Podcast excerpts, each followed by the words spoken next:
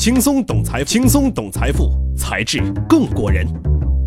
欢迎大家关注“才智过人”，轻松懂财富，才智更过人。在微信公众号和知乎搜索“才智过人”，关注我们，有更多财富秘籍在那里等你。生活已不易，土豪还来刺激啊！王健林教导大家，不要急啊，可以先定个小目标嘛，挣他个一个亿。马云说，人生最大的错误啊，就是创立了阿里巴巴。我对这个钱啊是没有兴趣的，财富有什么用呢？娶了亿万宅男女神的东哥说：“我是脸盲，我没办法识别美女的。富豪的世界，宝宝真的不懂。每一句话，我都想做出一个手动的冷漠脸的表情包啊。那除此之外呢？让我不解的还有富二代的世界，那也是寻常人无法进入半分的孤独星球。有的富豪后代愿意世世代代继承家族生意，像霍启刚他们这一辈。”还是在兢兢业业地经营着霍英东老爷子留下的事业群，也有人就是不想按照你写好的剧本来演。我老子有钱，我就非得读名校、进名企当个继承者吗？我可以不走寻常路，感受非一般的感觉啊！比方说，邵逸夫的后代就不想搞影视，子承父业不是板上钉钉的事情。研究显示啊，国内的家族企业中，二代愿意接班的只有百分之三十五。对于这种现象，我真的很想对他们说一句：“放着我来呀！” 可惜世界这么小，我的声音土豪们听不着啊。那么这种情况下该怎么办呢？咱看看人家国外的土豪是怎么弄的。咱随便说一个吧，早早就退休的比尔盖茨一门心思做慈善，要捐出百分之九十八的财产。这在国外巨富而死最无耻的导向中，倒也是说得通的。好歹这位呢是一个奋斗过、积攒了大笔财富的超级富一代，退休生活看似不务正业啊，也就算了。还有大把的富豪后代，那些酷雅的公子哥、名媛甜姐们儿，常见于各娱乐头条，被关注度啊丝毫不逊大牌明星。而他们的日常呢，也不过就是啊出游啦、购物啦、转圈恋爱啦啊这些。那么他们怎么就能这么潇洒呢？耶！这背后呢，往往有一个家族信托的支持，保证他们生活无忧。这话说啊，几乎每一个名门望族都有一个设计复杂的家族信托。洛克菲勒、沃尔玛、沃顿、肯尼迪等等，能传承好几代，保证后代历经百年生活富足。有的朋友可能就要问了：哎呀，这个家族信托是什么东西啊？家族信托啊，就是信托的一种嘛。它呢可以追溯到古罗马时期，在十八世纪末进入美国。随着美国相关法律的完善发扬光大，这里啊有三个角色：委托人、受托人、受益人。一般情况下，委托人找信托机构做受托人，受托人受人之托，忠人之事，替人家管理处置家庭财产；受益人则是委托人指定的。可以看出啊，家族信托可以把资产的所有权跟收益权分开。所以说啊，这个家族信托啊，首先是通过一系列个性化定制传承家族财富的工具。比方说，洛克菲勒家族，老洛克菲勒在18世纪啊，通过石油生意完成了创富过程，传承六代依然是财富的象征。洛克菲勒家族创始人就没把家族企业传给儿子。而是精心培养了职业经理人管理企业，后代要凭实力说话，有能力才能进入。但是通过小洛克菲勒成立的家族信托，洛克菲勒家族握有的企业股份代代相传。洛克菲勒家族信托啊，主要资产是石油控股，受益人是家族后代，一份信托协议对应一个受益人，每份信托的本金自动传给其受益人的子女。三十岁之前，受益人只获得分红；三十岁之后可以动用本金，但是啊，要信托委员会同意。而且信托规定，小洛克菲勒的老婆和女儿在任何条件下都不能动本金，只能获取收益。这种设计啊，让家族财富始终完整，可以发挥规模优势，而且也不用直接把财产分给继承人，把家族企业的股东和运营者分开。放手任用能干的职业经理人管理企业，不用担心继承遗产影响企业运营。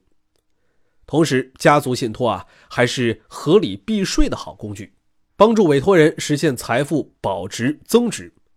戴安娜王妃就把自己的遗产啊设立成信托，交给信托组织经营管理，受益人是两个王子，年满二十五岁，他们可以支配遗产的一半收益，三十岁就可以支配一半本金。从戴安娜王妃去世到二零零七年，威廉王子满二十五岁。十年间，这些财产经过信托机构的成功运作，翻了将近一倍。比尔·盖茨设立的家族信托啊，也是如此。一九八六年，微软上市的时候，比尔·盖茨百分之九十九的财富集中在微软股票。二零零一年 IT 泡沫，他的个人财富大幅的缩水，可见高度集中的资产种类带来的巨大风险。但是现在，微软股票只占人家财富的八分之一。他还手握很多大公司的股票，还有农田，财富分散，资产组合多元，一切动作都由专业人员通过家族信托基金运作。信托结构的设置呢，往往有好几层，可以防止一些不必要的信息披露，可谓隐秘而高效。清华大学五道口金融学院家族办公室课题组深入研究过比尔·盖茨的基金会。发现主要通过比尔与梅琳达·盖茨基金会和比尔与梅琳达·盖茨信托基金两个免税私人化商业基金会来运作。信托的受托人是盖茨夫妇，受益人是基金会。基金会负责花钱，比方说慈善事业的运营；信托基金负责赚钱。盖茨授予管理人充分决策权，自己就可以自由的去忙慈善事业了。截至二零一五年第四季度，信托基金会啊，总共为基金会贡献了三百九十六亿美元。再则，家族信托啊有独特的资产保护机制，委托人和受益人通常不是同一个。家族信托可以用来保护财产，不因为死亡、离异或破产受牵连。这方面啊，不少明星都表达过，结婚前会把财产做信托，以保护巨额财产不会因为离婚失败而受损。那么二婚三婚都不在话下的富豪们，自然也要熟悉这门技艺了。去年三月啊，已经八十四岁的传媒大亨默多克迎来了自己的第四春。虽然先后经历了四段婚姻，人家可不糊涂啊。新闻集团没受啥影响，家族财富也没被分多少。其实啊，这也是吃一堑长一智的。默多克在第二任妻子身上交了巨额的学费，这是默多克现今为止最长的一段婚姻，三十一年。根据美国当地法律，夫妻婚姻超过三十年，离婚就要财产对半分。最后通过谈判协定，给女方十七亿美元，可谓是损失惨重啊。之后他就把主要资产，特别是新闻集团的股权，通过家族信托做隔离。要知道，默多克家族有新闻集团近百分之四十的股票，还是有投票权的。在默多克的家族信托设计中，超过百分之三十八点四的新闻集团股票由家族信托基金持有，受益人是他的六个子女。默多克跟前两任老婆的四个子女是信托监管人，有投票权；跟邓文迪的两个女儿有受益权，无投票权。新闻集团的控制权被牢牢握在默多克家族手中。二零一三年末，默多克跟邓文迪离婚，霸占新闻头条好长时间。最终呢，邓文迪得到了两套房产。对拥有超过一百三十九亿美元财产的默多克来说，啊，这用毫发无伤来形容一点都不为过。当然，家族信托啊，也不是怎么玩都能玩成的，也有玩脱线了的。普利兹克家族就是一例。他们家有凯悦酒店集团等等资产，也是美国一时无两的豪门家族。通过家族信托的层层设计，得有一千多个彼此无关的家族信托，用来保障财富传承。本来想通过这种设计把一大家族团结在一起，至少到二零四二年。然而，家族成员间的不和以及设计细节的不合理，反而加速了这个家族的分崩离析。这个家族信托中有一个协定是，为家族企业拉来大业务、做出大贡献的可以获得奖励，这就让被任命为接班人的家族成员有了更多动手脚的机会了。后来秘密交易被大家发现，一个本来就不怎么稳固的大楼也就分分钟倒塌了。最终，家族资产被出售、上市等方法变现，家族只勉强维系了十几年。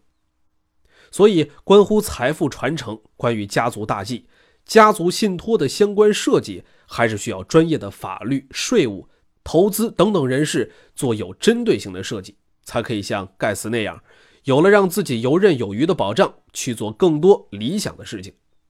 当人家说金钱对我没用了，财富是用来创建一个机构，然后把资源送到世界上最贫穷的地方，人家是真的有伟大理想，而不是装叉了。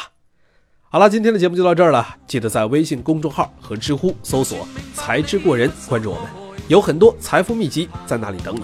我们下期再见。但你明白都